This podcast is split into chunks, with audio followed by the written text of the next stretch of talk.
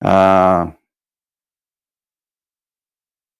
eh, hoy comienza, estamos en, otro año nuevo. El judaísmo tiene varios años nuevos. El que sí es de Torah es este, el de hoy. Y el otro, el de octubre y septiembre y octubre, el Rosa Chaná que llaman, ah, fue es el año nuevo civil. Ahora, pero vamos primero a orar, hermanos. Vamos a orar primero. Vamos a darle gracias al Eterno por el privilegio que nos da de poder estar aquí en esta clase y en este Shabbat y en este principio de año y de meses también. Oremos, hermanos. Eterno, te damos gracias en el nombre de la don Yeshua por la oportunidad que nos brindas de estar delante de tu presencia. Gracias, Padre, por el rajén y por el honor y el privilegio que nos das de poder estar aquí todos juntos en este Shabbat. Eh, gracias, Señor, porque es un honor y un privilegio poder estar bajo la cobertura de tu palabra, de tus mandamientos. Bendice a todos mis hermanos, guárdalos y que en este comienzo de año, Señor, eh, sea tu presencia y tu bendición para con todos los que esperamos en tu rajem.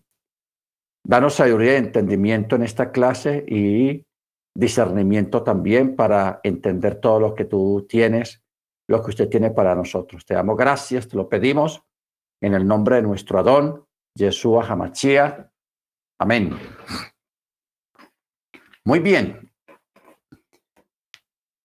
Como se anunció ahora, este día o esta noche es principio de año también. Vamos a mirarlo en Éxodo capítulo 12. Éxodo capítulo 12. Vamos a leer el texto para que no pensemos que esto es una alajá. Hoy, esta noche es principio de año, principio de meses también. Ah, dice el verso 2, dice, este mes,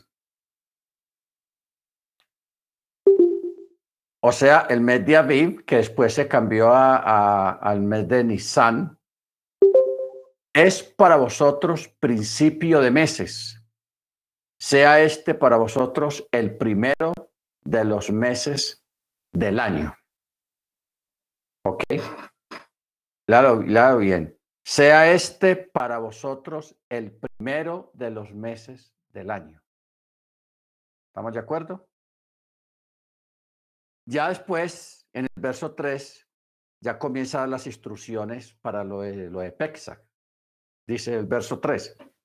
Habla a toda la congregación de Israel diciendo, el día 10 de este mes tome cada uno un cordero según sus familias paternas un cordero por hogar. Y si la familia es pequeña para un cordero, entonces él y su vecino más cercano a su casa tomen uno según el número de las personas. Dividiréis el cordero según lo que coma cada uno. ¿Ok? Vuestro cordero será sin defecto, macho, de un año. Lo tomaréis de las ovejas o de las cabras y lo tendréis encerrado hasta el día 14 o sea, el 10, cada uno escoge su cordero, cada familia. Y lo van a estar examinando hasta el día 14, o sea, cuatro días. Miran que el animal esté bien mantenido, no tenga ningún golpe, o sea, lo examinan, lo revisan bien. Entonces, por eso dice, y lo tendréis encerrado hasta el día 14 de este mes y toda la asamblea de la congregación de Israel lo inmolará al atardecer. ¿Ok? Luego tomarán la sangre y la pondrán sobre las dos jambas y el dintel de las casas en que lo coman. Y aquella noche comerán la carne asada al fuego con panes sin levadura, con hierbas amargas lo comerán. No comáis de él nada crudo ni hervido en agua, sino asado al fuego tanto su cabeza como sus patas y sus entrañas. Y no dejaréis nada de él para la mañana siguiente, y lo que sobre de él en la mañana siguiente lo quemaréis al fuego. Muy bien. Entonces, aquí tenemos, hermanos, lo que es el, lo que estamos hablando de que hoy es Rosh Rosa Chaná, también principio de año, y Chabat. ¿Ok? Habíamos hablado acerca de que la fiesta de Pesach es obligatoria. No es si usted quiere celebrarla o no quiere o está disgustado. No, es obligatorio. ¿Ok? Porque hay personas que confunden, especialmente los que vienen del cristianismo, vienen con una confusión. ¿Cuál es la confusión? De que como en la iglesia cristiana se acostumbra, basado en parte lo que dice Pablo, acerca de, no discernir el cuerpo del Mesías. Entonces hay personas que piensan que porque si tiene una situación, un problema familiar, un problema eh, de disgusto con otra persona, con el esposo, con la esposa, con los hijos, con cualquier, con quien sea, o alguna situación problemática en la congregación con algún hermano, entonces dice, no, yo no puedo cenar porque yo tengo este problema, etcétera, etcétera. Eso no tiene nada que ver. Entonces, traen eso a la fiesta de Pexa. Entonces, mucha gente dice, no, yo no puedo cenar en Pexas, eh, hacer la fiesta de Pexa porque tengo un problema y no lo he podido resolver. No, eso sí no funciona. Pexa es una fiesta obligatoria que sí exige una preparación, pero no en, esos términos eh, a nivel de conciencia. ¿Ok? Bendito el Eterno. Tan obligatoria es la fiesta de Pexa que mire que el Eterno da una salida en caso de que una persona no la pueda celebrar en esta fecha indicada, el, 14 del mes de Nixán, por enfermedad, por asuntos de viaje o por... Eh, pero vamos a leerlo mejor. Vámonos para números. Números capítulo 9.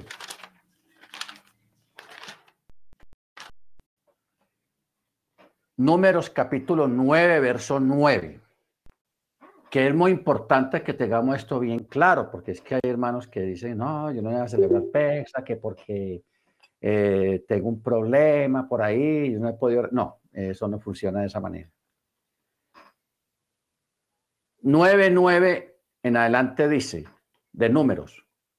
Y habló Yahweh a Moche diciendo, habla a los hijos de Israel diciendo, cualquier hombre de vosotros o de vuestros descendientes que esté impuro por causa de una persona muerta o que esté lejos de viaje podrá preparar la Pascua para Yahweh. O sea, está hablando de alguien que por alguna impureza o, o esté de viaje, o sea, alguna emergencia, celebrar la Pascua, el Pesach, aquí le dice, podrá preparar Pesach para Yahweh. ¿Cómo? Dice, la preparará en el mes segundo, o sea, en el mes que sigue, después de, del mes de Nisan. El decimocuarto día del mes por la tarde y la comerán con panes sin levadura y hierbas amargas, no dejarán nada de él para la mañana siguiente, ni le quebrarán hueso alguno, la prepararán conforme a todo el estatuto de la Pascua. ¿Ve? Entonces dice, pero el hombre que esté limpio, o sea, que no tuvo ningún problema, ninguna emergencia, y no, es, no haya ido de viaje, si deja de preparar la Pascua, tal persona será cortada de su pueblo por cuanto no presentó en su tiempo señalado a la víctima para Yahweh, o sea, al sacrificio, ese hombre cargará con su pecado. ¿Ok? Bendito el Eterno. Ojo con esto. Esta segunda oportunidad de hacer la fiesta se llama Pesach Cheni, así se le llama. Pesach Cheni. Esto es para en caso de que usted el día 13 se, pegó una caída, un, accidente y fue a dar al hospital y, estando en el hospital pues no pudo celebrar la fiesta de Pesach o un asunto de viaje de emergencia o un asunto de contaminación en la época del templo.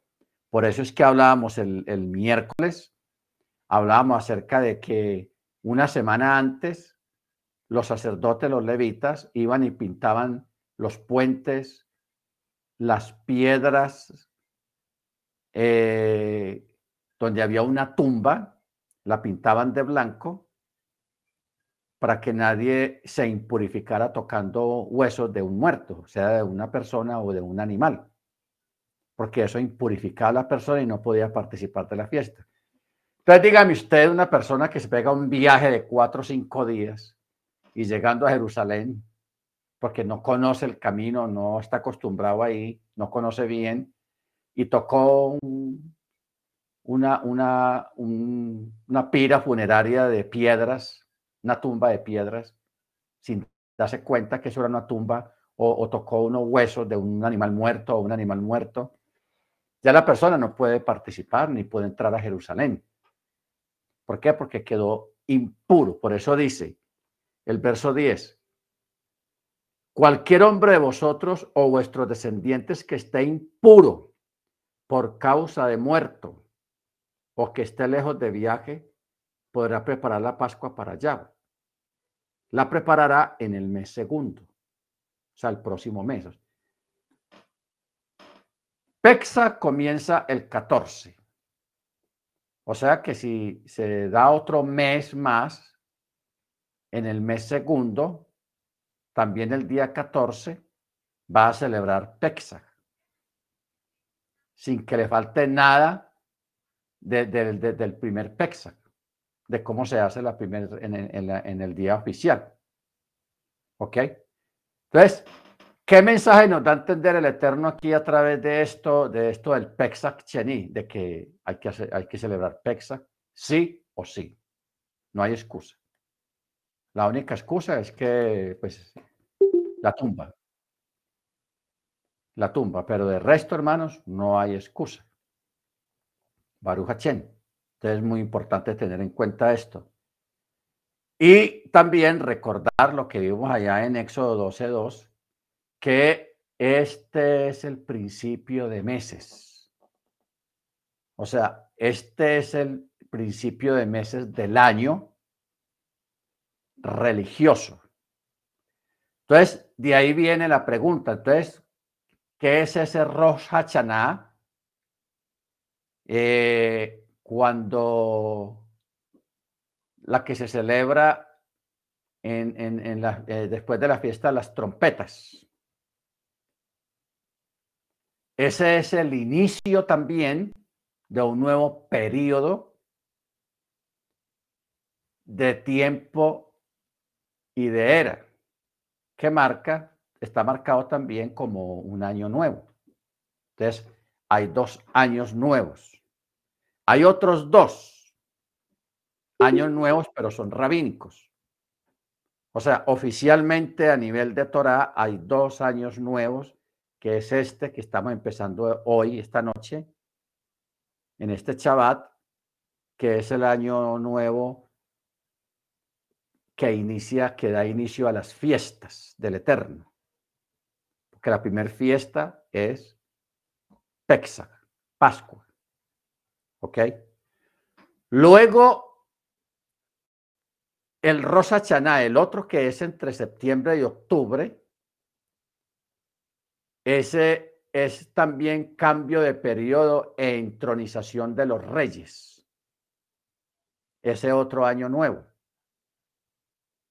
que ese se le llama el Año Nuevo Civil. ¿Por qué lo llaman el Año Nuevo Civil? Porque en ese día de Rosa Chaná, en ese otro año nuevo, eh, que es precedido por las trompetas, el sonido de las trompetas, John Terrúa, es cuando un rey cuando era entronizado, se le ponía la corona y se subía al trono. ¿Ok? Bendito el Eterno. Entonces, ese era más que todo el significado y por eso se le llama el Año Nuevo Civil. A ese Rosa Chaná de septiembre a octubre se le llama el Año Nuevo Civil.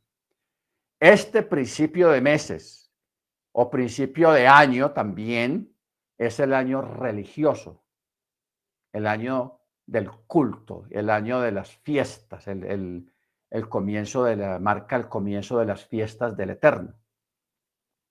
O sea, los dos son válidos, pero el, el asunto es de que, por ejemplo, el Estado de Israel hoy no hacen nada, solamente Rosjodes, principio de mes y ya, no hacen, pues no lo tienen mucho en cuenta. ¿Por qué? Porque el Estado de Israel es un Estado secular, es un Estado de políticos.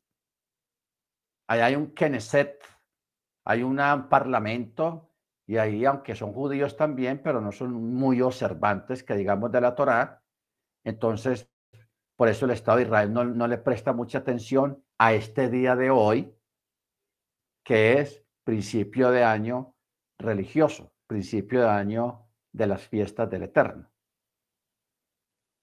Entonces, es bueno que usted tenga eso muy claro porque hay otras personas de otras comunidades que le dan más prioridad al Rosa Chaná de, de septiembre y octubre no le dan prioridad a este, porque es que el texto lo dice muy claro.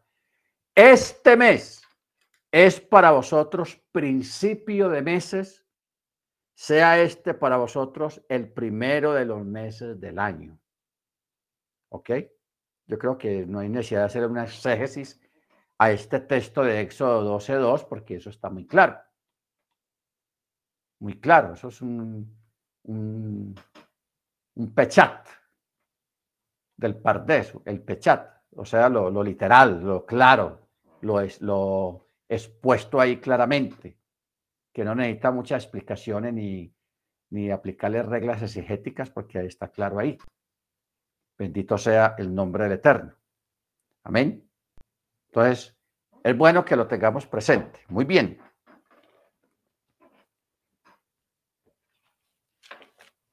Si,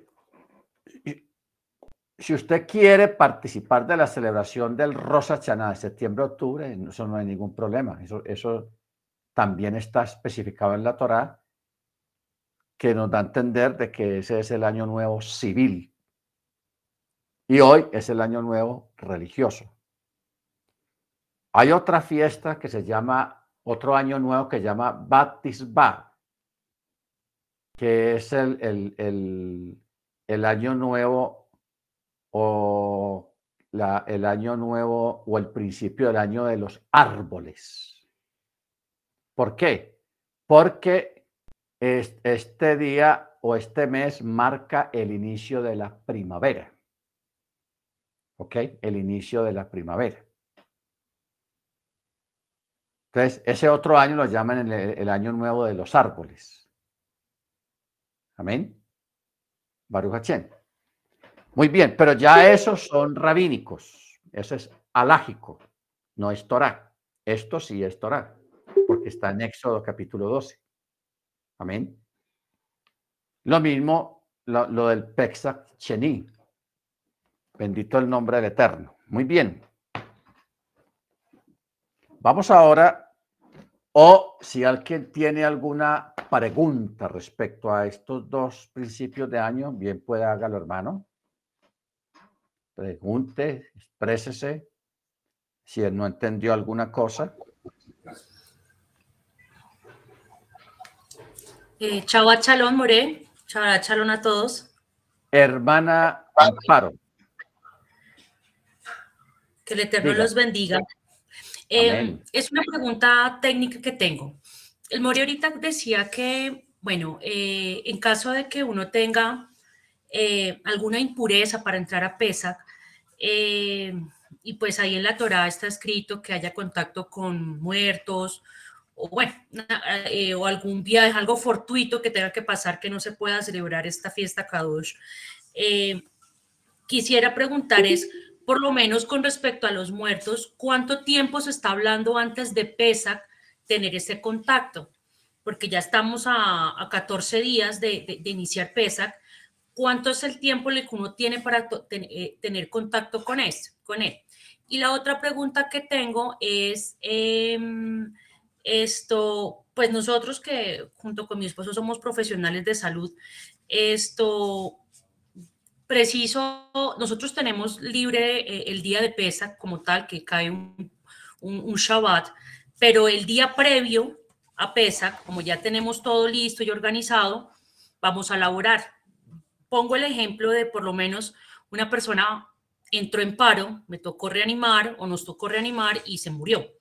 Fue algo que yo no, pues no, no puedo ver el futuro, eh, de que preciso el día antes de pesa o esa semanita, me tocó entrar en contacto porque estaba reanimando y la persona falleció. Nosotros podríamos ingresar eh, a ese día a, a PESAC o nos tocaría esperar. Esas son mis dos dudas, Morte. Ok. Cuando se habla de un de, tocar un cuerpo muerto, se está hablando de un cuerpo que ya tiene varios días de fallecido, no el mismo día. ¿Ok?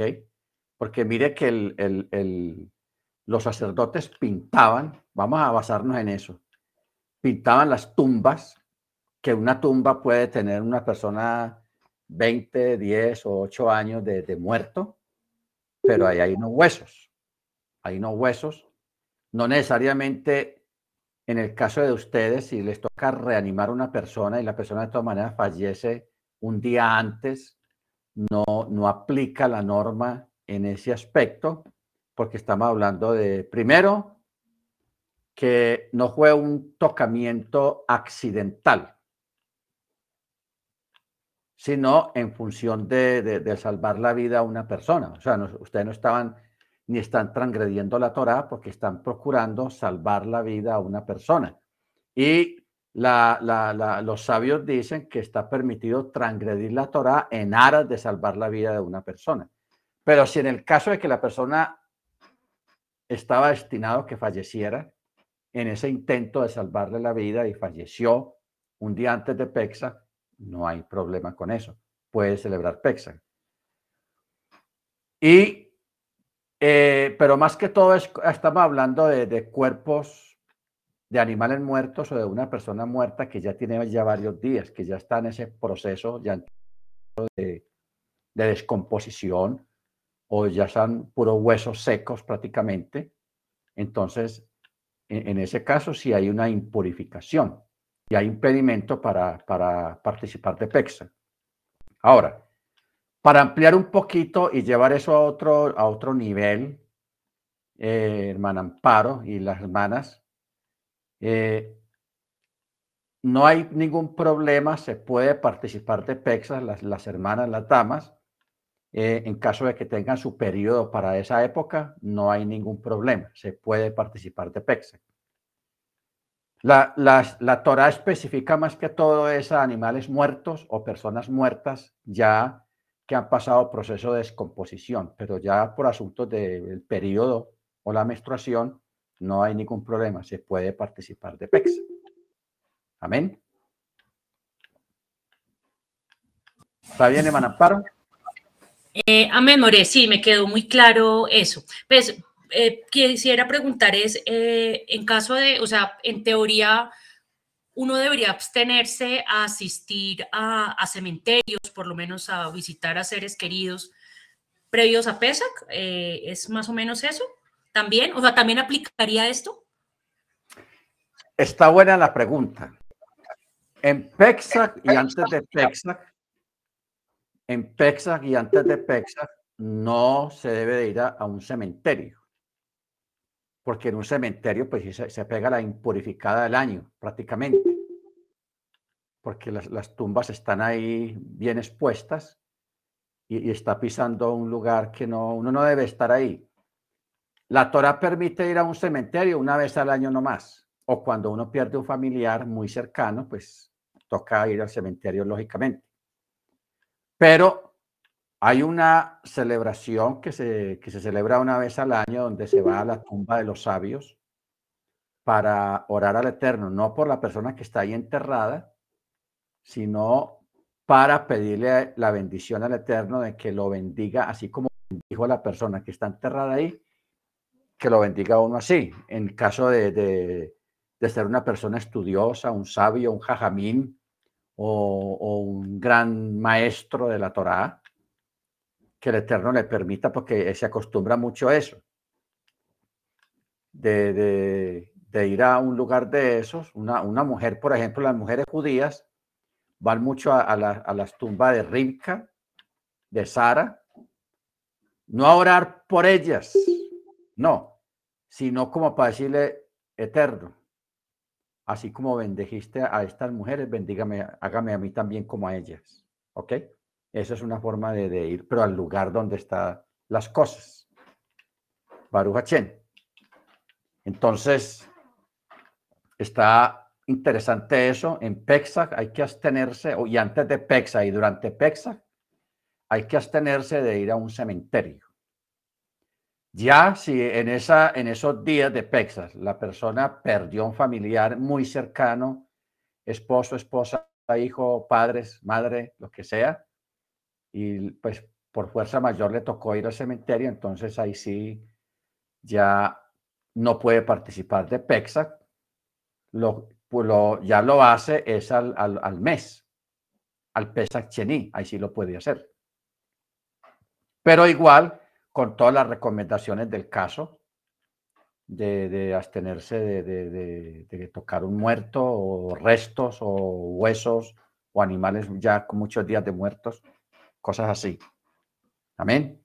Gracias, hermana Amparo, por, por la acotación, porque me hizo recordar esos otros detalles acerca de los muertos. Sí, hermano, hermana eh, Amparo, hermano Dago. Eh, qué pena. gracias, gracias More. Qué pena otra, otra, otra pregunta. Bueno, obviamente. Es una afirmación. sí, bueno, sí, es una afirmación. Eh, lo otro es que ahorita el More nos decía a nosotras las damas que obviamente no estamos impuras por el hecho de tener anidad o estar en anidad. lo otro que quería preguntar es con respecto eh, a la actividad sexual de los pues, que somos pareja, los que tenemos esposo o esposa, eh, pues también para que nos deje claro el tiempo de abstinencia para estas fiestas. Ok. En PEXAC no hay restricciones para las relaciones íntimas en los matrimonios. La única fiesta que tiene restricción es Yom Kippur. Yom Kippur. Solamente hay abstinencia en el, en el primer día de Pesach y en el último día de Pesach. O sea, en este año pues cayó Shabbat, en los dos Shabbat de Pesach porque es, Chabat y es Chabatón. ¿Ok? Es como hoy. hoy. Es un doble, doble fiesta la de hoy.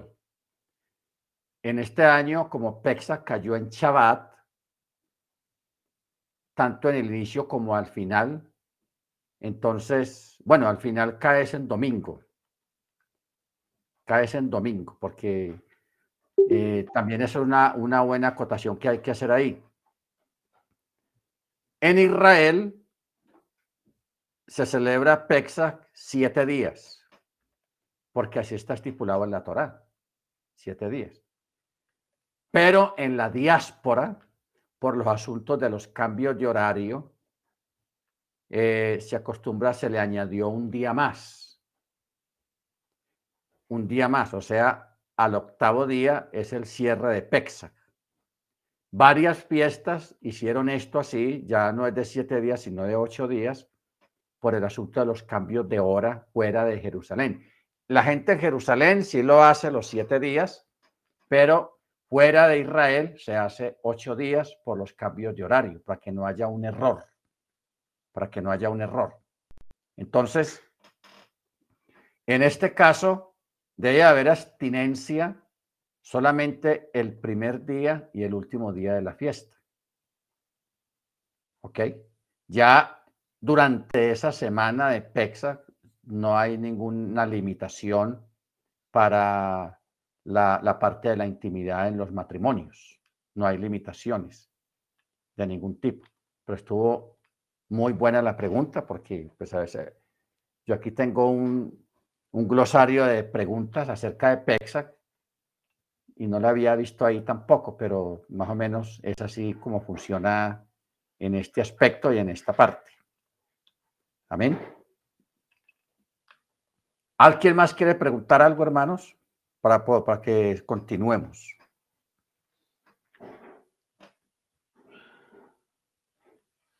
Bueno, entonces sigamos.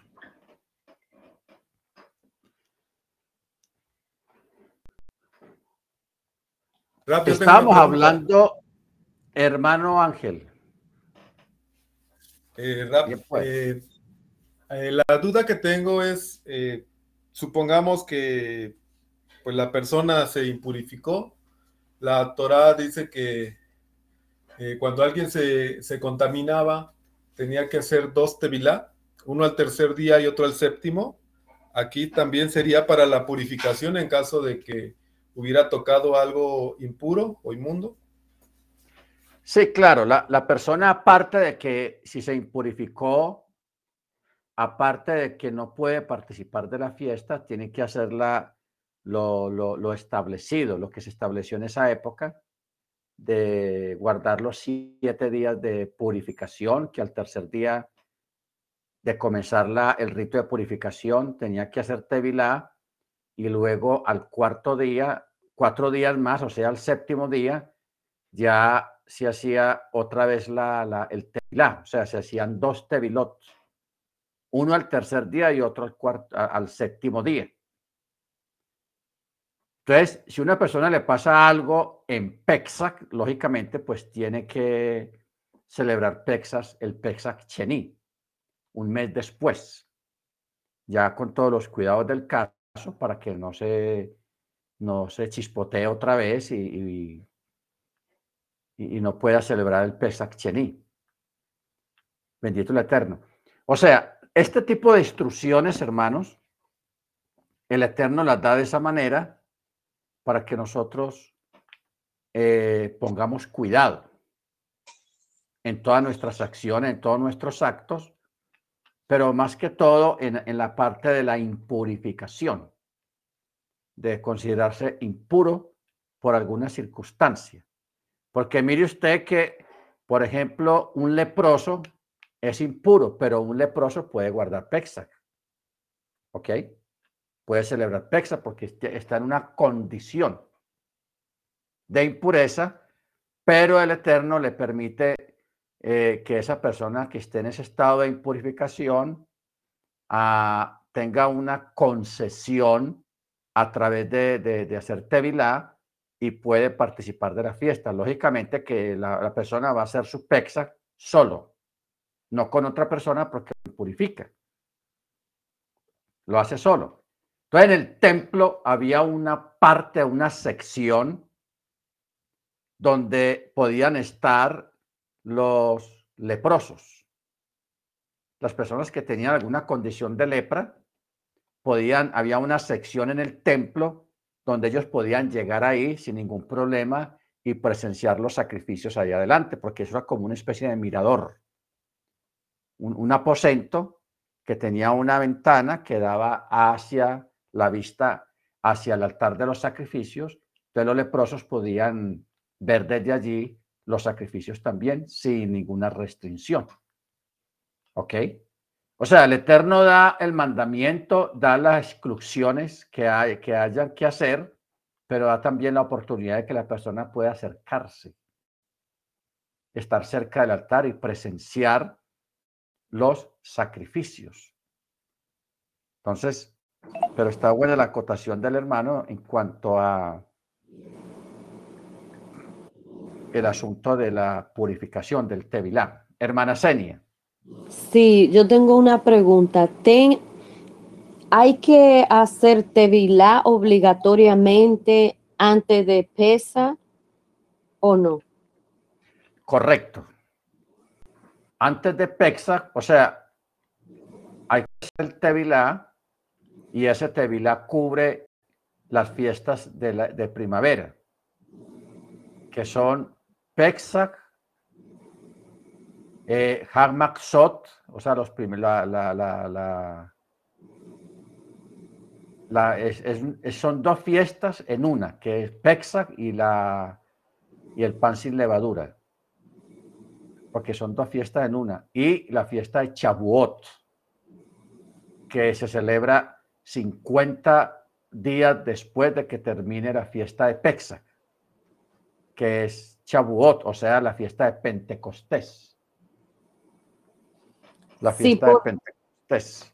Si, si por, cual, por alguna razón, por ejemplo, en mi caso, no lo pudiera hacer por el frío, tengo que buscar una playa y me queda bastante lejos. Sí, a usted le queda cerquita ahí el mar, el Hudson. Eh. está es, no, no, me queda lejos ese, sí. Y el frío está que... La playa de ahí de New York está lejitos y está muy frío todavía. y está muy frío. So, no tengo, que es la única opción que tengo, ¿verdad? Ah, bueno, hágale, hermana, que yo le envío la, la oración, pues lo, lo, que, cómo se ora para hacerle el tevilá. Y pero usted puede sacar un domingo, hermana, para que vaya a, a Connecticut, a Connecticut. Que ahí le, puede quedar más fácil ir hasta allá. Está como a dos horas, hora y media. Y ahí puede hacer el Tevilá en, esa, en ese sector, en Connecticut. Ya tú sabes. Es lejos, sí, para mí. Ah, no tiene que ser, tengo que ir obligatoriamente a un al, al río o la playa, si no, no tengo, no puedo hacerlo. ah, bueno, yo le explico cómo en para, hay, un, hay un tevilá de emergencia que se hace en la misma casa, pero no debemos de apoyarnos mucho en ese, sino procurar pues que sean agua, en aguas vivas, o sea, aguas que corren, o, o en una playa. Sí, el año pasado yo lo hice, pero ya estaba calientito, fue después de pesa en la playa. So yo fui. Pero ahora, como siempre, Pexa queda en, en abril, entonces acá está frío todavía y, es fuerte. Pero vamos a ver, hermana, ya hoy es primero de abril, de pronto ah, en unos, una semana más pueda el tiempo ya mejorar porque ya, ya, ya hubo cambio de horario, ya entró la primavera. Sí, sí. Bueno, pueden mandar la oración, por favor. Bueno, sí, yo le, por, por WhatsApp yo les, le explico. Hágale a mi hermana. Gracias. Amén. Muy bien. Eh, estábamos hablando el miércoles, hermanos, acerca del horario de los eventos en cuanto a Yeshua como Cordero Pascual. Eh, la palabra, hay una palabra en el griego que es parasebe,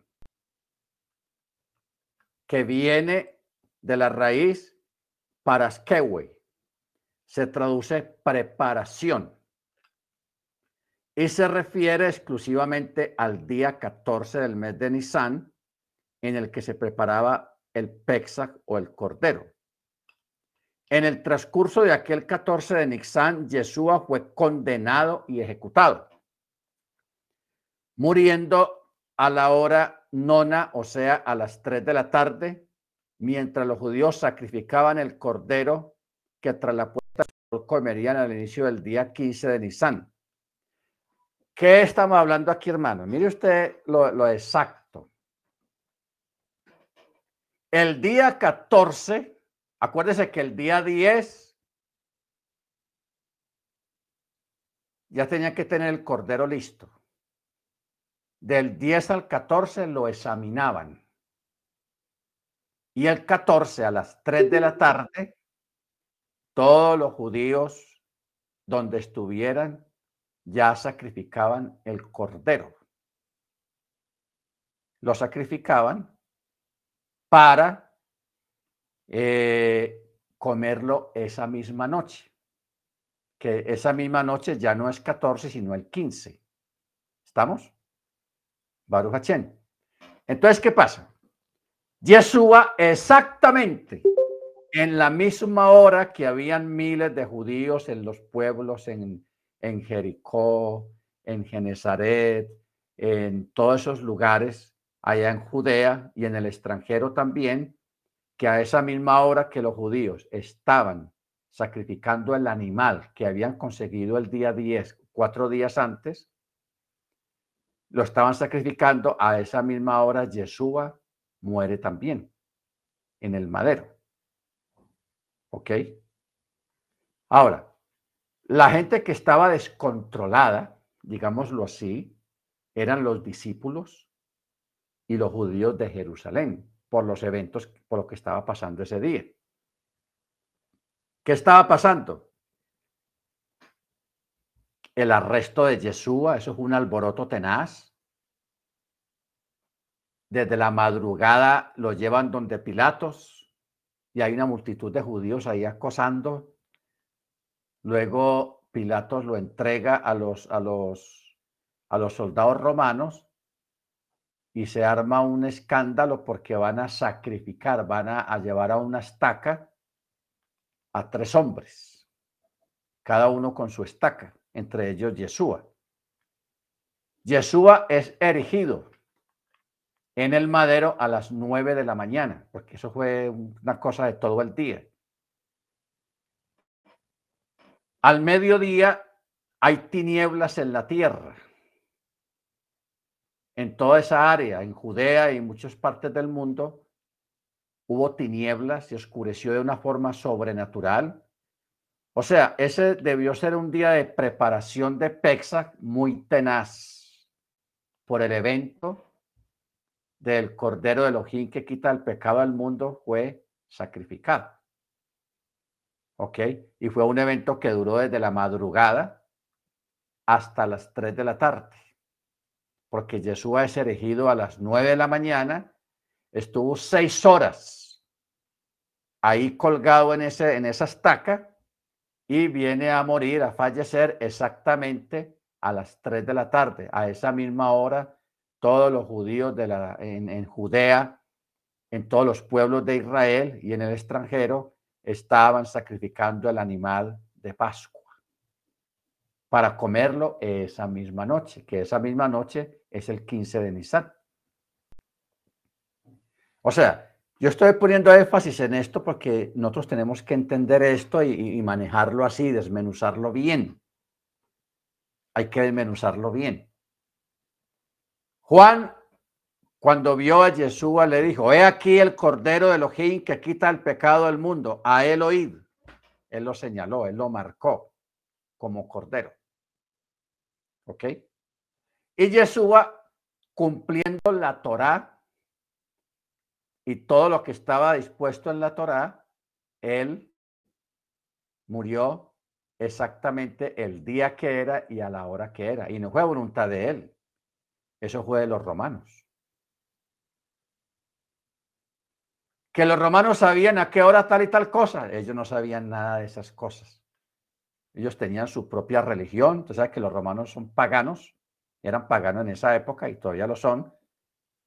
Entonces, ellos simplemente, el Eterno los fue llevando a cumplir lo que estaba escrito en la Torá, en los salmos y los profetas que hablaban de el Cordero de del Mesías, de Yeshua como el Mesías. porque yo no creo que Pedro algunos discípulos le vea, señores romanos, soldados, vea, hay que ponerlo ahí a las nueve, pilas pues, pilas, ojo con eso. No, hermanos. Todos los discípulos se abrieron, cada uno salieron corriendo de miedo, lo habían abandonado esa, ese, ese día a la madrugada, lo dejaron solo. Estaban llenos de miedo, que se van a ir, se van a, ir a ellos a, a, a decir a los romanos, a hacerles recomendaciones. Vean, móntelo allá en la estaca a las, nueve de la mañana y déjelo ahí hasta las tres y verá.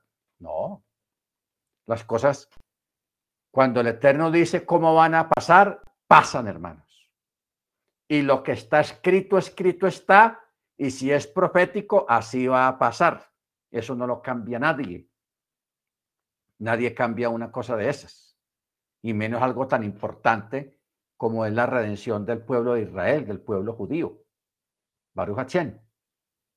Entonces, Yeshua cumplió todo eso perfectamente, sin necesidad de intervención humana, en el sentido de, por ejemplo, cuando hubo las tinieblas, ahí no hubo tecnología, ahí no hubo eh, el, HARP como, como hacen en este tiempo.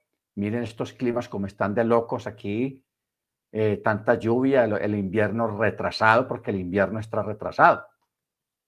La mala seña lo acaba de decir, hay un frío tenaz todavía y en esta época ya el frío ya debe haber mermado mucho porque estamos en primavera ya, al menos en el parte norte.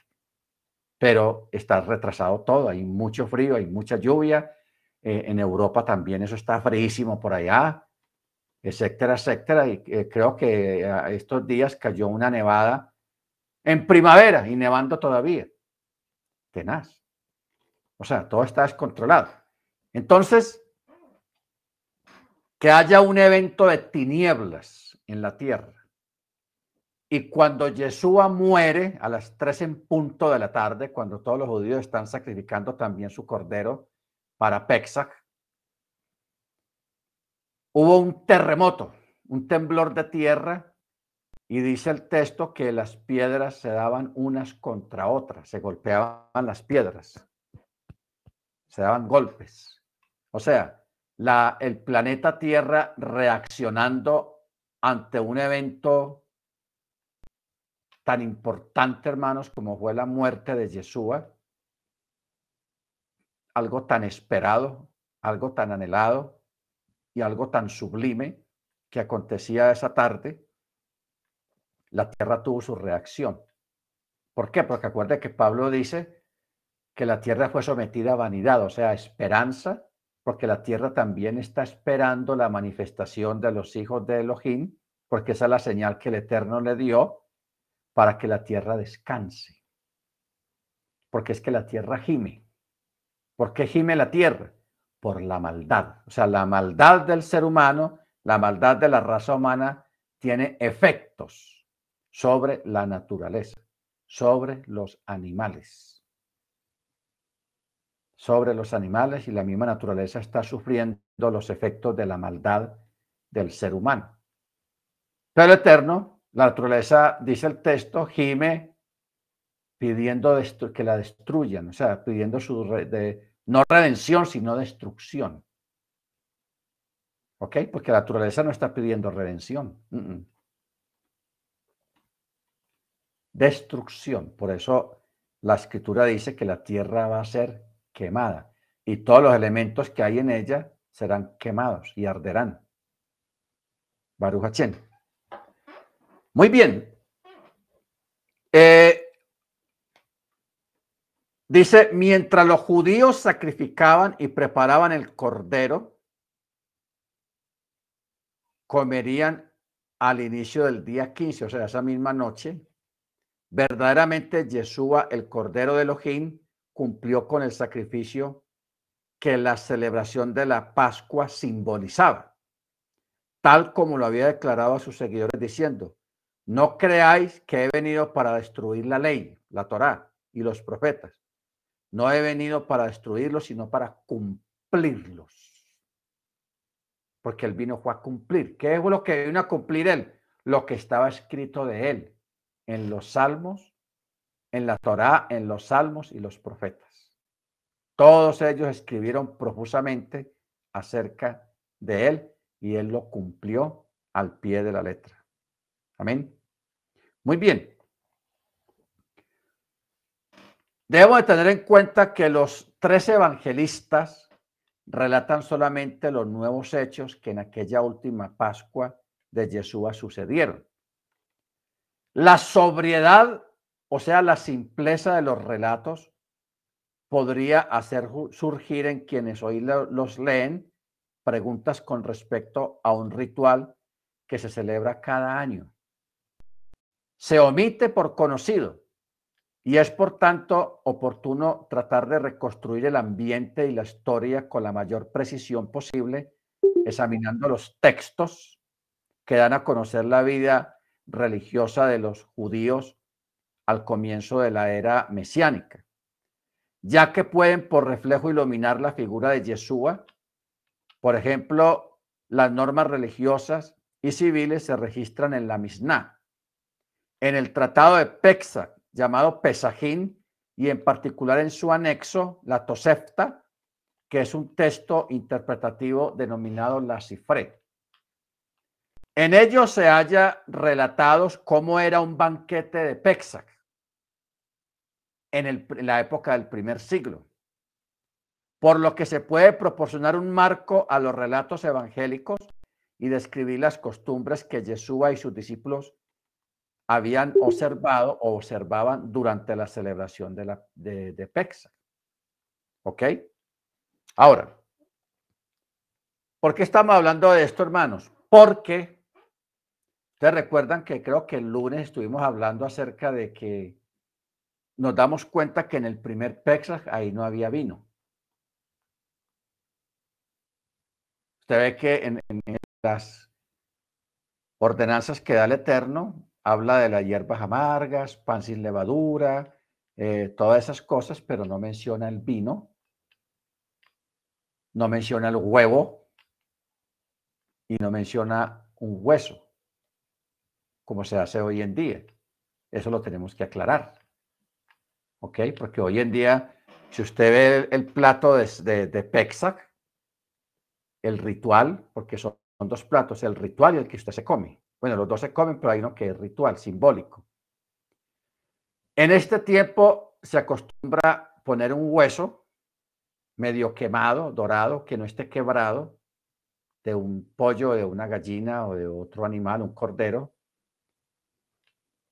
Pero también hay un elemento que no está en la Torá, que es el huevo.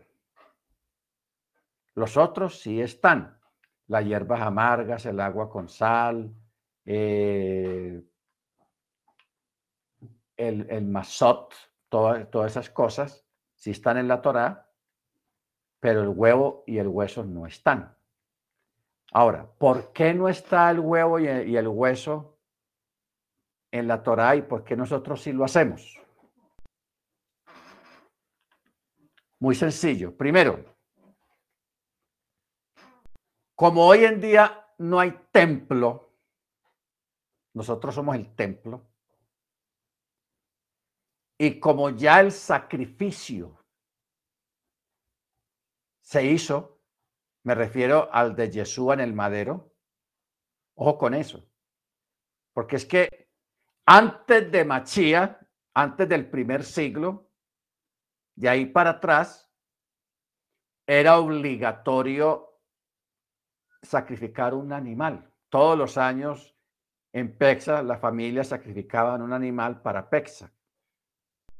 Ese sacrificio de ese animal era profético, apuntaba a un máximo gran sacrificio, apuntaba al Mesías. A lo que dijo Johanán, el inmersor, he aquí el cordero de Elohim que quita el pecado del mundo. ¿Ok? Entonces, como Yeshua ya vino y el cordero ya fue sacrificado por nosotros, que es Yeshua, el cordero de Elohim que quita el pecado. Ya fue sacrificado, entonces por eso nosotros, después del el primer siglo, ya no tenemos necesidad de sacrificar un cordero porque ya ese cordero fue sacrificado. Por eso Pablo dice, Él es nuestra Pascua, que por nosotros fue sacrificado. O sea que ya Yeshua es nuestra Pascua. O sea, Yeshua representa el cumplimiento de todos esos años y años y años y años antes de Machía que, que se celebraba Pexa sacrificando un animal. Ahora, los judíos que no creyeron, que no creen en, en Yeshua como el Mesías, lógicamente ellos todavía siguen sacrificando un animal. Pero, hay un pero. ellos siguieron sacrificando un animal hasta la destrucción del templo.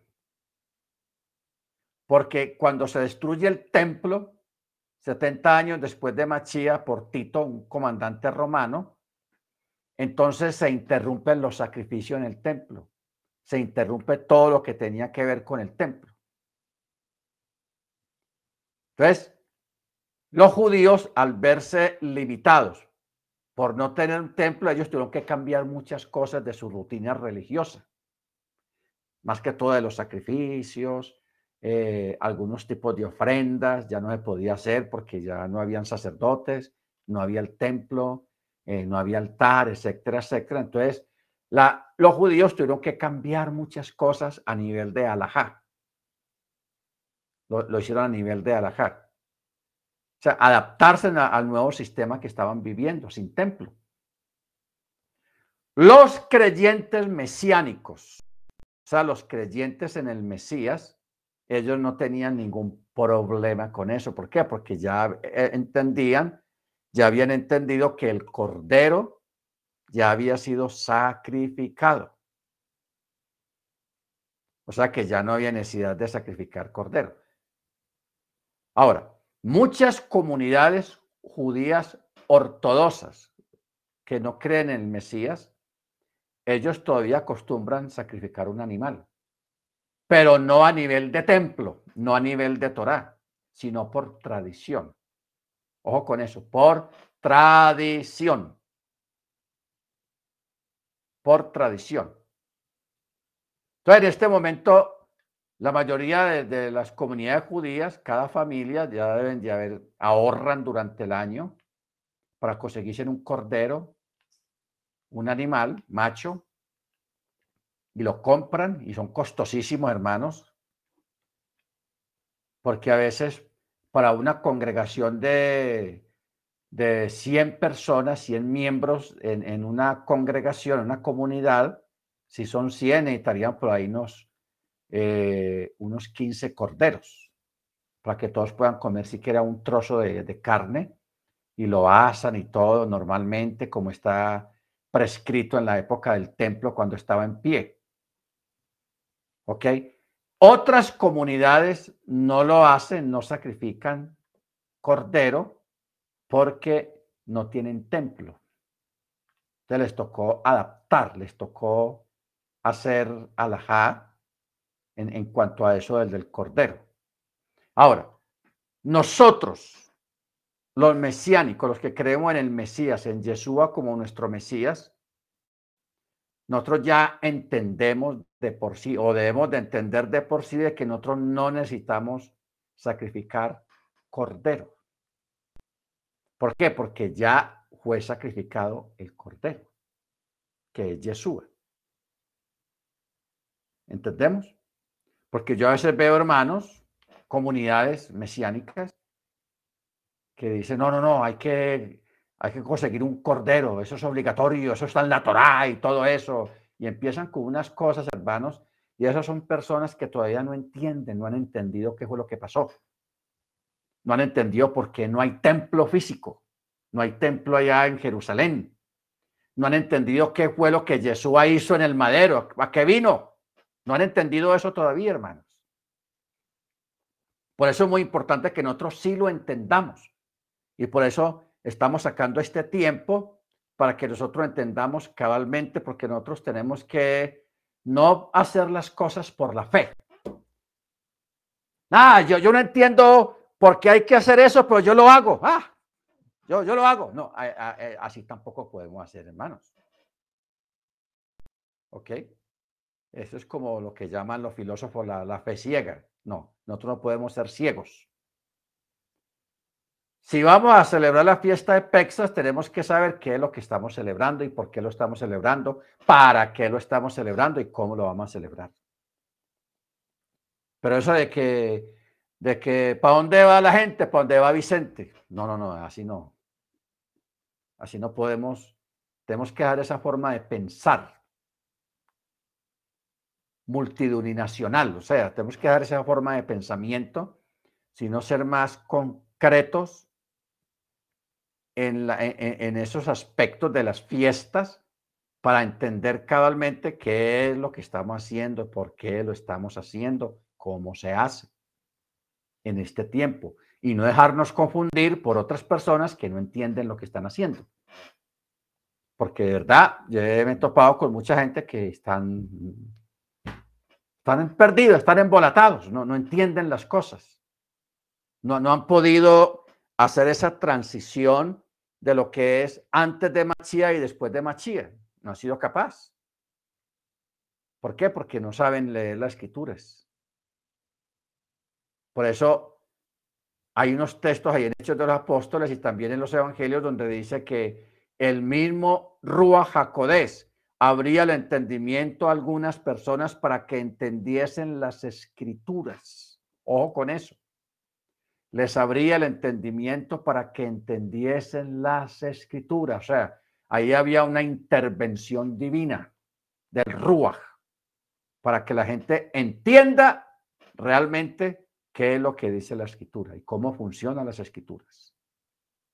Amén. Baruch Por ejemplo, vamos a mirar este, este, este texto de Mateo 5. Mateo 5, 17.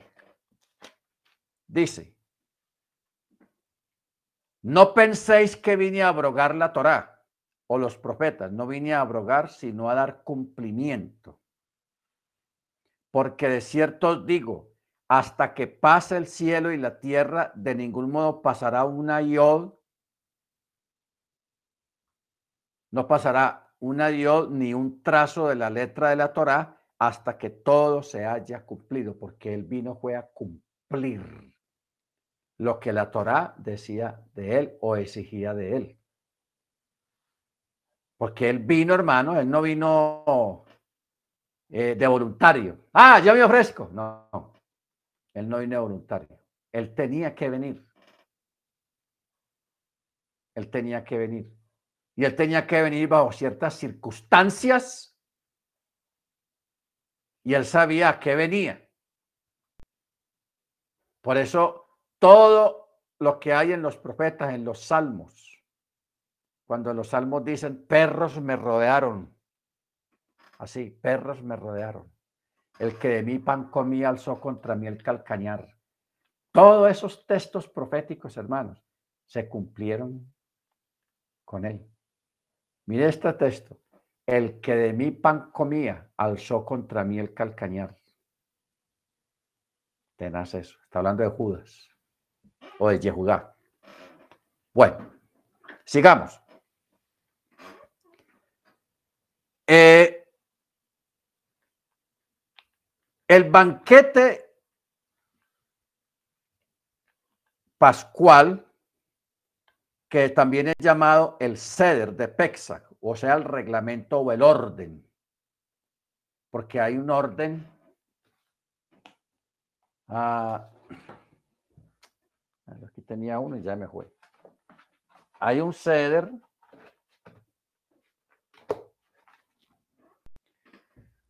un orden que existe desde la antigüedad para hacer la, la cena de Pexa, porque la cena de Pexa no es un servicio, no es un culto, sino que es una comida con un sentido muy simbólico. Uno es la parte simbólica de las hierbas amargas, del, del caroset, de, de todo eso, eso es uno. Y, el pan sin levadura. Y el otro es la comida que se come durante el mismo servicio, el mismo orden. Entonces hay un orden a cada persona que participan ahí, se les da esa, ese orden, un documento pequeño, y ahí se va siguiendo ese orden. Y porque dentro de la comida, mientras se come, se, hace la ceremonia. O sea, el comer forma parte de la ceremonia.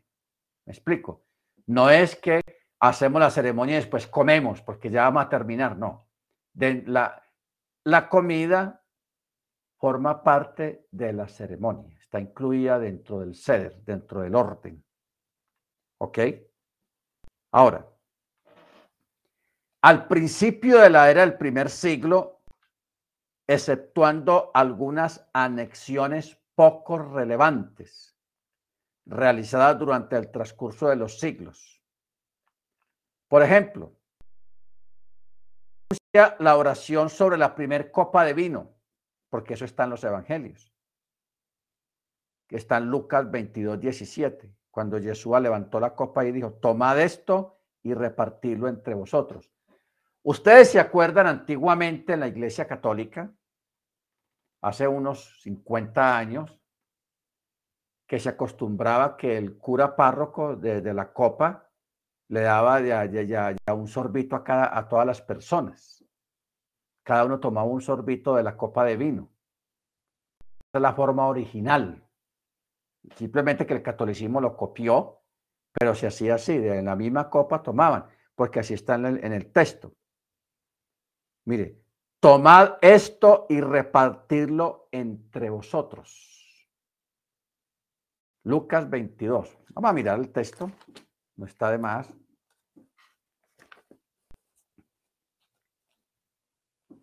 Lucas 22, 17.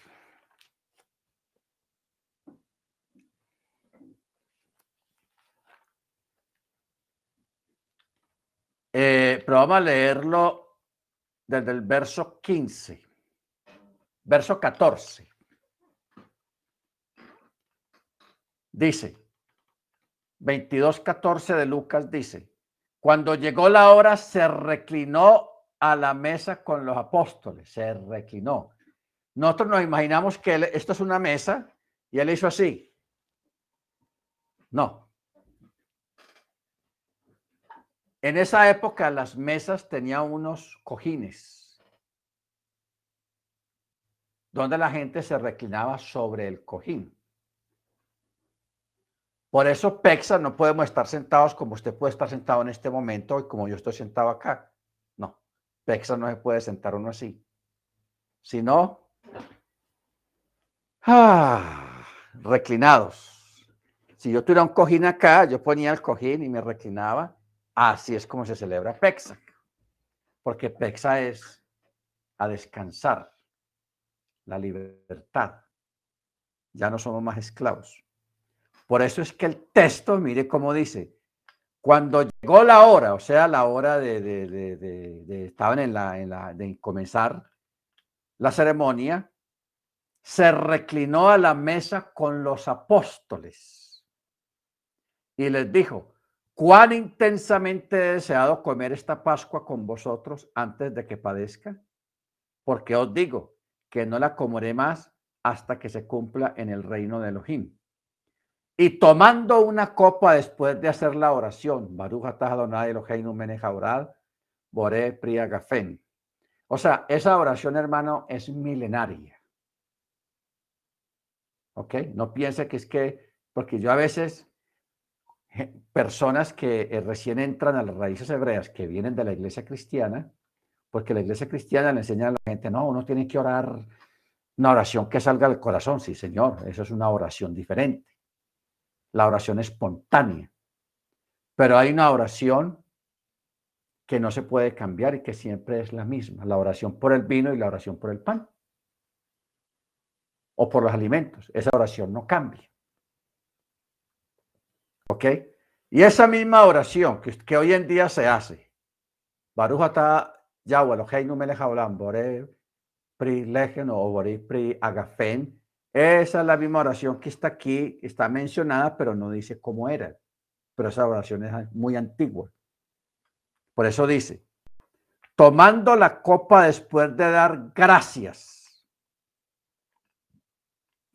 dijo, tomad esto y repartirlo entre vosotros. O sea, él cogió la copa, la levantó, hizo la oración por el vino, porque era un vino, no era guapanela, ni, ni refresco, ni Coca-Cola, sino era un vino. Y tomó y la pasó a todos y cada uno fue tomando un sorbito. De ahí el, eso, ese acto este, este, que está aquí en este texto, lo cogió el catolicismo. Cuando dan la hostia, que también dan antiguamente, hoy en día ya no, no se hace eso por, por salud y por muchas cosas. Entonces, hoy en día nosotros, cada uno tiene su propia copa y la toma de su propia copa. Hay algunas comunidades que lo hacen a la anzuanza antigua y toman todo de una copa todavía. Lo hacen. Cuando es una comunidad pequeña, lo hacen y no es malo, está bien, se puede hacer. ¿Ok? Pero por lo general, hoy en día lo que se hace es que cada mesa y cada persona tiene sus copas ahí, tiene las cuatro copas. Bueno, luego en el verso 18 dice, porque os digo que no beberé más del fruto de la vid hasta que venga el reino de Yahweh. El verso 19 dice, y tomando un pan, o sea, un matzah. Aquí en, su Biblia dice pan, pero en el texto hebreo dice matzah, porque es pan sin levadura. Y después de dar gracias, también otra oración por el lejen, por el pan. Lo partió y les dio diciendo, esto es mi cuerpo que por vosotros está siendo dado, haced esto en memoria de mí. E igualmente la copa después de haber cenado, o sea, después de haber hecho la oración por el pan, que cada uno comió un pedazo de pan, vino la cena, comida. Y dice, después de haber cenado, diciendo esto, otra, esta es la segunda copa. Dice, esta es la esta copa es el nuevo pacto en mi sangre, la cual es derramada por vosotros. La primer copa del verso 19, mire usted que aquí estamos descubriendo las copas, porque la gente, cuando las personas leen rápido, no caen en cuenta lo que están leyendo. Y de acuerdo a lo que les conté de, este misionero que dijo que nunca había visto las cuatro copas en la, en la, escritura, y aquí ya, ya llevamos dos. Porque en el verso 20 dice, e igualmente la copa, después de haber cenado, dijo, esta copa es el nuevo pacto en mi sangre, la cual es derramada por vosotros. Esa es la segunda copa. Ahí fue cuando él dijo, pero he aquí, la mano del que me entrega está conmigo en la mesa.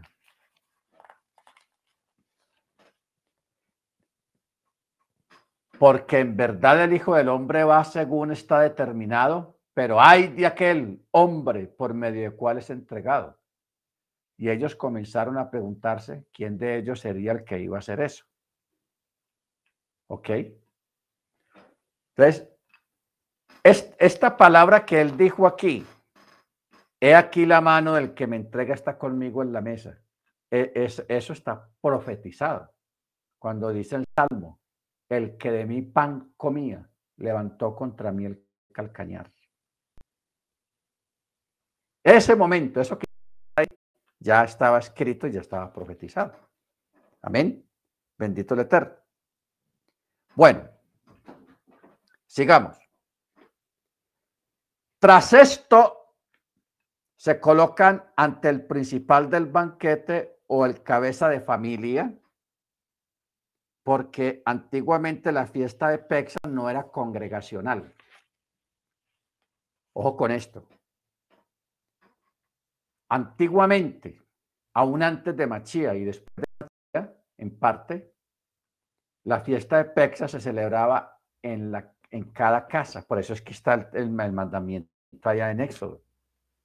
Que cada casa separará un cordero y si es muy grande o son muy poquitos, júntese dos familias y, hagan la cuenta a ver cómo, cómo, cada cuánto, cómo come cada cual para que no sobre nada del cordero. Esto era una fiesta familiar que se hacía cada uno en su casa. ¿Ok? No pensemos que en la época de Machía eso era congregacional o no. Yeshua se hizo la aquella noche en la cena de Pexac lo hizo con los discípulos, porque ya vienen cambios. Con Yeshua vienen cambios. ¿Cuál era el cambio que estaba apuntando ahí cuando él lo hizo con los discípulos y no en una casa de familia? De que ya eso se iba a convertir en algo congregacional. ¿Cuál es el cambio? Que es una fiesta de Pexac que se puede hacer a nivel familiar, pero también se puede hacer a nivel congregacional. Por eso esta noche con los discípulos, con los chalías, con los apóstoles. Bueno, el panásimo. Sobre el panásimo se pronuncia la bendición del pan. Entonces el principal come de él y luego lo reparte a los demás. Después de comer, el participante más joven debe preguntar o interrogar a la cabeza de familia con respecto al significado de por qué. La pregunta es, ¿por qué esta noche es diferente a las, a las otras noches? ¿Ok? ¿Por qué esta noche es diferente a las otras noches? Pregunta a los niños, o sea, al más joven. Entonces ya al, al principal que le hacen la pregunta, ya él explica, estábamos aquí comiendo este maxá, pan sin levadura, estas hierbas amargas, esto otro y esto otro, y estamos aquí recostados, bien cómodos, todos perezosos, como dice el dicho, porque estamos recordando y haciendo memoria de cuando nuestros padres que fueron esclavos en Egipto, y ahí le da toda la explicación al niño o al joven acerca de, de, de por qué están celebrando la fiesta de esa manera porque esa noche es diferente, porque están todos bien titinos, bien vestidos, como, como para salir, y, porque esas mesas elegantes, porque eso tan bonito, y, en fin, porque hay comida y todas esas cosas, entonces explica eso. ¿Ok? Entonces, con estas palabras se inicia la primera parte de los salmos de alabanza, los llamados Halel que son los salmos 113 y 114. O sea, hay unos salmos, hermanos, que se cantan. Lo que pasa es que ahora en esta época se perdió la entonación o el ritmo. Por tanto, cruce de culturas. Entonces, si una persona de la costa, o sea, creyentes costeños dicen, bueno, no, hay que, vamos a cantar esos salmos con ritmo vallenato. Ah, ok. La gente de Cali, donde impera la salsa, no, vamos a, cantar este salmo en ritmo de salsa, ok. Allá en los hermanos de México, no, órale, hay que cantarlo con ritmo de, mariachi, ¿no? Entonces, esto, tanta eh, existencia de culturas y de ritmos y de, cosas en diferentes países, se perdió el, ritmo que había de, la música o el tono o el ritmo de la canción de estos salmos. Porque son el Salmo 115 y el Salmo 118. ¿Y dónde dice la Biblia eso? Vámonos para Mateo. Mateo capítulo 26, verso 30.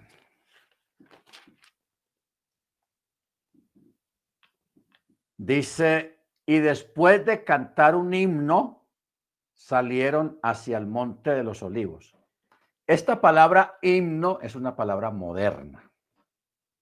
¿Ok? No piense que el original dice himno, no. La palabra himno no existe en la escritura. Es una palabra moderna dando a entender a una canción religiosa. Pero cuando uno va al texto original, dice el Jalel. Y el Jalel tiene, eh, son salmos, acuérdese que todos los salmos son canciones, son las letras de canciones. Todo lo que usted lea los salmos son puras canciones. Lo que pasa es que a través de los años se perdió el ritmo y se perdió la, tonada original pero son canciones. Usted ve, por ejemplo, a... Hay unos muchachos cantantes judíos, de esos cantantes de ahora, de hoy en día, que ellos cantan puros salmos. Hay un Salmo 23 que lo cantan muy bonito.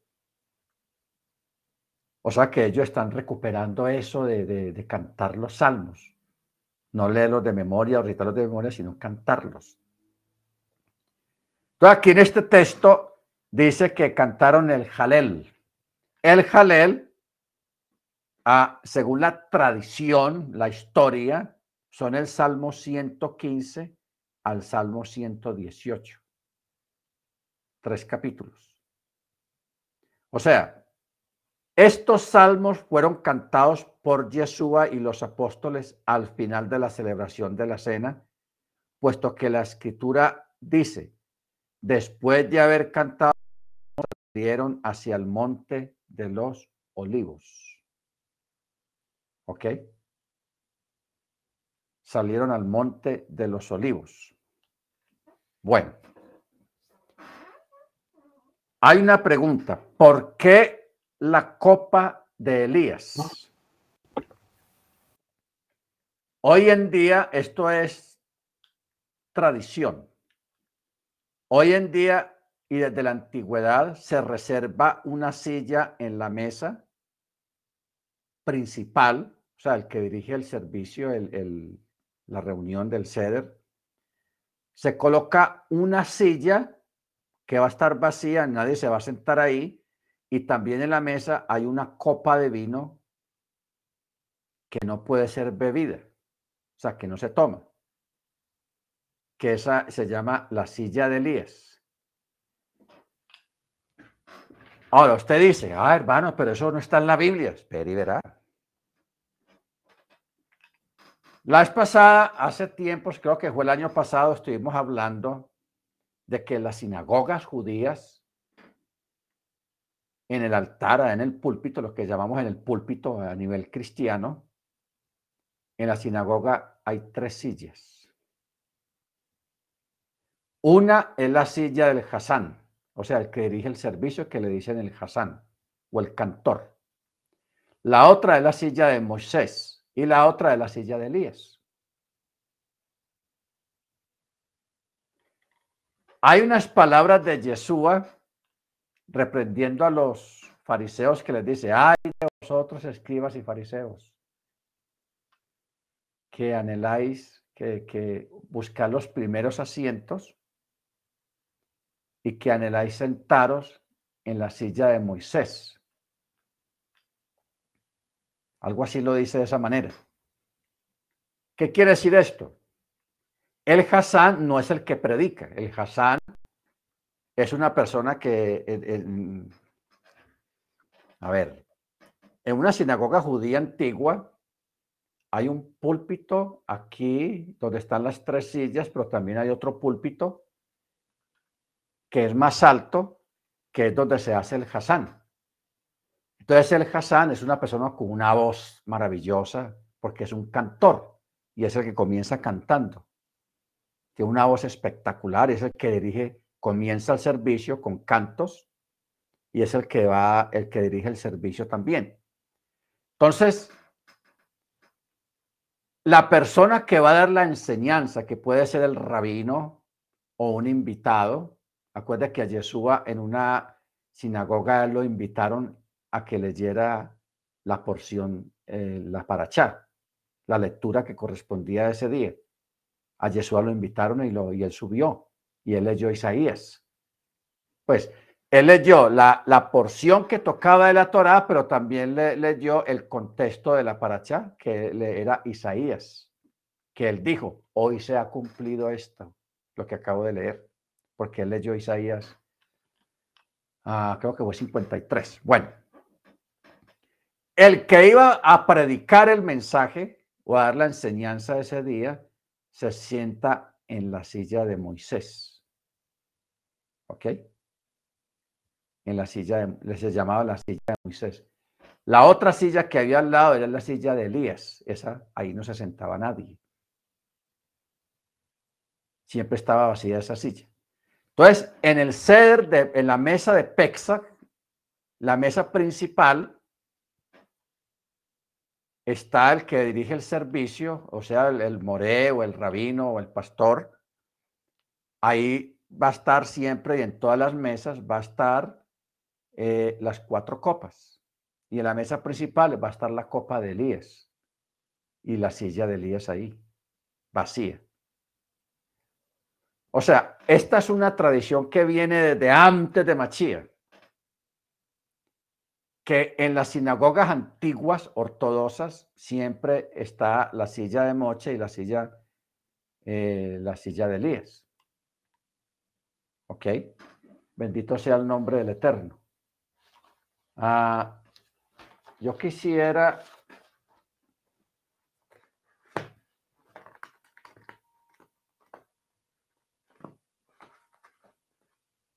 Eh, bueno,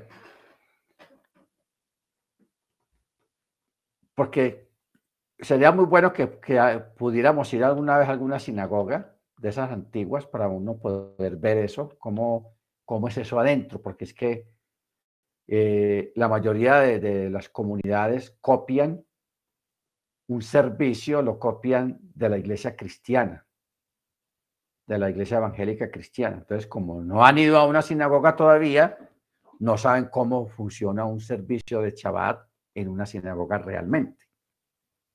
¿Ok? Bendito el Eterno. Pero si lográramos, hermanos, yo porque sí estudié en una, una sinagoga y yo estuve mucho tiempo allá viendo eso y estando ahí, pues me di cuenta cómo funcionaba el servicio del Shabbat y también el Eterno me permitió estar en una sinagoga muy antigua, que hoy en día es un patrimonio de la humanidad, está en Curazao. Que esa sinagoga tiene como 400 años de antigüedad, está toda hecha de madera, muy bonita, no tiene piso porque el piso es arena. Y esa sí es una sinagoga original de las antiguas. Entonces, ahí está la, la, las sillas y está la, el, atril del Hassan, bendito el Eterno. Pero es muy interesante esto, hermanos, saber eso y, y haber estado ahí para uno tener más o menos una base y entender lo que dice la escritura. Porque realmente hay muchas cosas que no han cambiado mucho. ¿Ok? Entonces, se reserva una silla y una copa de vino que no puede ser bebida hasta el retorno de Elías, porque la profecía dice que Elías vendrá primero.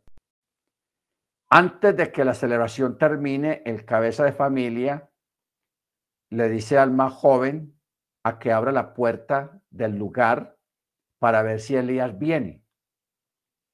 Y si la persona dice, no, no viene Elías, entonces ahí es cuando se concluye la ceremonia o el servicio de, de Pexa. Los hebreos siguen esperando el cumplimiento de las palabras de Malaquías.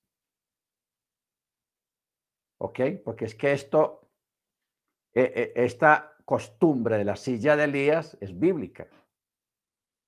Es una tradición, pero tiene una tradición que tiene una base escritural. Está en Malaquías 4, 5 y 6. Dice, he aquí, antes de la llegada del día de Yahweh grande y terrible, os envío al profeta Elías.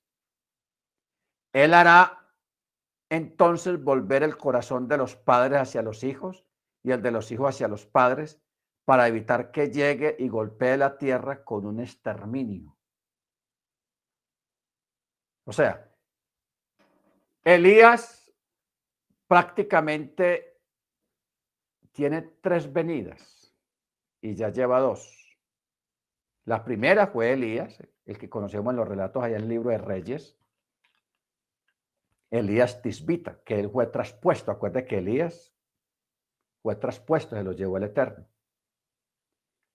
Luego, cuando vino Juan el inmersor, Johanán el inmersor, eh, este es el espíritu de Elías que estaba dentro de Juan.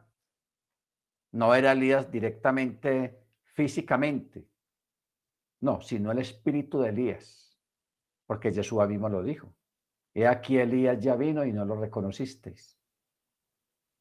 ¿Ok? O sea, el espíritu de Elías estaba dentro de Johanán.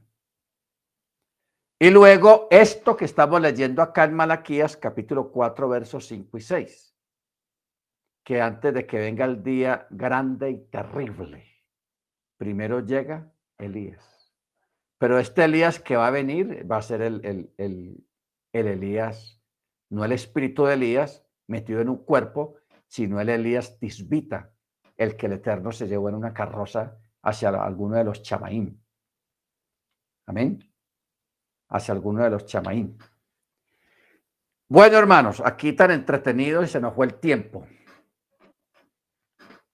Pero está interesante estos aportes, estas apartes acá, sobre esos detalles de, la mesa de Elías, la, copa de Elías, todo eso, eso tiene su, su origen y se ha practicado aún antes de la venida de Yeshua y después de la venida de Yeshua, se ha practicado esa costumbre como una forma de no perder el, el horizonte y no perder lo que está escrito, de que Elías tiene que venir primero, dice, lo dice acá, os envío al profeta Elías, vendrá primero.